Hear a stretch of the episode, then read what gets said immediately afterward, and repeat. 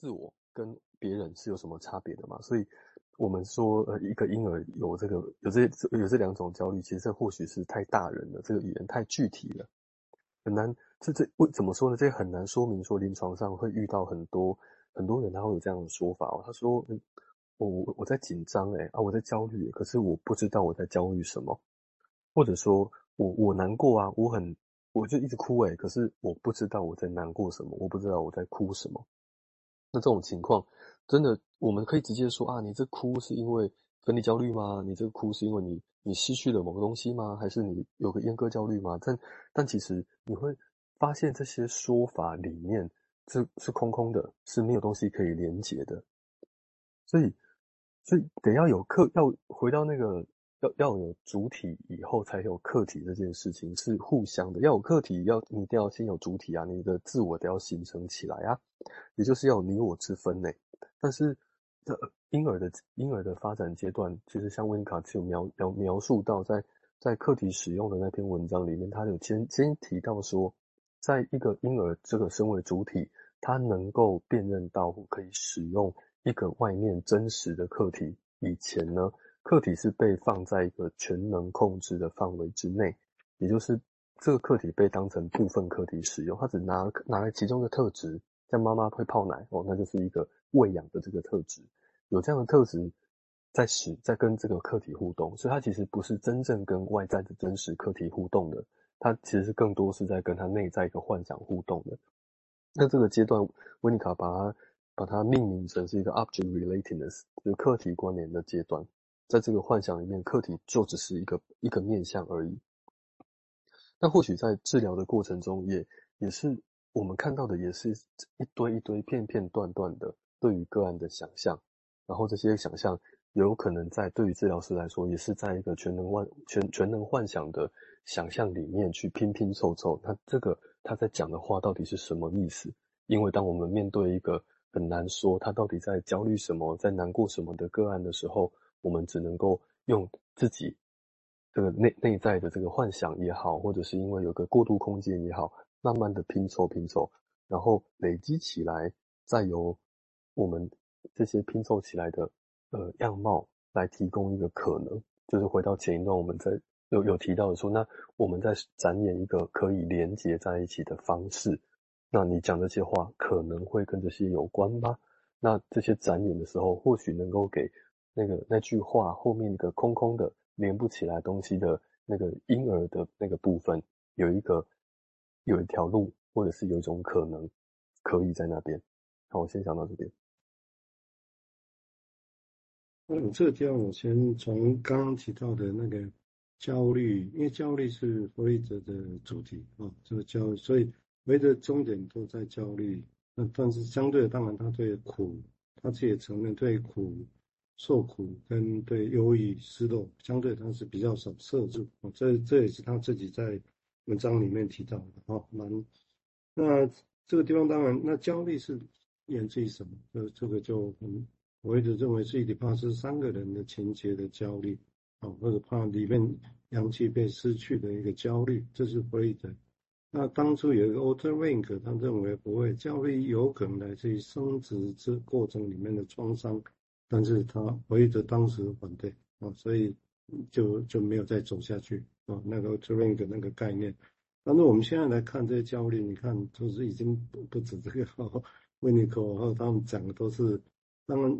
会提到子宫颈，但是也没有再细论了哦。除了比用晚年写自传，好像在写子宫内的卵子，所以好像慢慢越往那边走哦。但是这里的焦虑。那我是让各位知道，因为在金融系里面，焦虑的起源是什么，论点是什么，你的做法会是什么，都会影响蛮大的啊。所以先让各位知道，那克莱因就认为的焦虑是来自于灭绝焦虑，刚刚提过的啊，就是出生之后那一种，但是他又假设那个灭绝焦虑是来自于小孩子自己本身的死亡本能的破坏所带来的，所以这很困难。如果这个焦虑是源自于那里，你如你如何去说什么话？然后这个小鬼里面那个小鬼啊，或者是死亡本能这个小鬼听得懂？他听得懂人话吗？但是临床上我们又做要做前置，啊，有时候有用，有时候没用，到底谁听到？这个，所以在理论上哦，其实硬要去讲是有这个问题的，呵 呵所以势必有另外一个人听到，但是听到显然不是原来张紫色的那个最原始的那个死亡本的哦，这个是啊、呃，那 w i n n i c o 后来他有他自己的一个焦虑的一个假设哦，我只先这个地方先让大家知道，我所谓的焦虑这这这个特性本身啊，这个其实都很有不一样的一个解释在这里头啊，哈，好，那我们现在先请说说明哈。好，就是我我觉得其实这一大段呢、就是好像真的就是让大家回顾一下精神分析发展的一个历史，然后从弗洛伊德那时候主要是聚焦在。阉割焦虑啊，分离焦虑这种伊底帕斯性雷期里面的伊底帕斯情节这个部分，然后慢慢的克莱恩、温尼科、比昂他们就开始往 pregenital 开始去思考哦。那我自己觉得，其实我不知道大家临床上有没有这种感觉哦。其实我觉得你遇到的病人啊，我觉得病人的属性、病人的样态，其实会决定你对理论的偏好。我觉得甚至我们也可以这么说，就是你遇到的病人其实会。也会在那个时候也会决定了理论的发展哦，就是理论会怎么发展。那克莱因开始做小朋友的一些治疗啊，所以我想他可能看到的东西会比弗洛伊德做成人的治疗来得更早一些些哦。那我我觉得那个焦虑这件事情，当然是我觉得是很很大的一个大哉问然后。那不过我想在如果我们这么看小朋友早期这种嗯的焦虑的话，我想可能。在这些人我还不分啊，这些甚至自己的存在是不是是一个真实的状态都还不知道的情况底下，的确，也许焦虑的主题就不一定是分离、是阉割哦，而是像金伟医师讲的是生存跟灭绝这个主题。好，像对，是 Winnicott 重复强调的东西哈。那这个地方我们刚刚讲，稍微补充一下，所谓的性别期或叫性器期 Pregenital，Pregenital，我们意指的大概指的其实就是。性别期之前呢、就是指的，就一般我们现在弗洛伊德定义下所谓口腔期跟肛门期，大概指的是这些事情。所以你看，整个他的整个金融一些理论点的改变视野就变那么大了。所以是看信息，现在就看嘴巴跟乳房哦，那看出来当然会看出不一样的东西来。每天看，每天想哦，这整个论点焦点就不太一样哦，这是一个。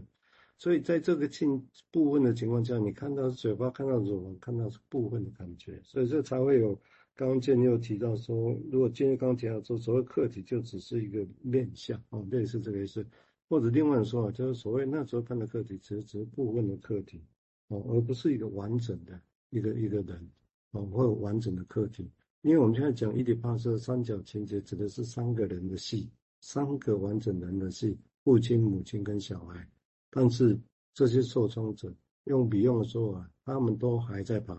这些碎片受创者还在爬，他们能不能爬到真正的伊底帕斯的舞台，演那个三个人的戏都不一定啊，都不一定。好，我们现在请建又进一步说明，谢谢。好，那 温温尼卡继续说下去哈，他说，在精神分析的理论中，自我防卫机制很大程度上是属于呃具有独立性的。或者具有真正的个人 one person 的防卫组织的孩子，是他这这这这类孩子身上有这样的才有自我防卫机制的观念。而在这个边界这个 borderline 上呢，克莱恩的研究通过阐述原始焦虑和防卫机制的相互作用，来补充弗洛伊德的理论。克莱恩的这部分作作品，这部作品呢，涉及最早的婴儿期。他关注了攻击性跟破坏性冲动的重要性。这些冲动比那些对挫折做出反应，以及与仇恨和愤怒有关的冲动更为根深蒂固。克莱恩的著作中还剖析了针对原始焦虑的早期防御。这些焦虑属于心理组织的第一阶段，很原始的，像是反分裂、投射和 introjection 内射。在克莱恩的作品中所描述的内容呢，显然属于婴儿生命的最早阶段，也属于本文所关注到的依赖时期。那克莱恩明确地表示，他认识到环境在这一个时期非常重要，而且在各个阶段都以各种方式发挥着重要的作用。然而，我认为他的工作和他的同事们的工作没有进一步的考虑。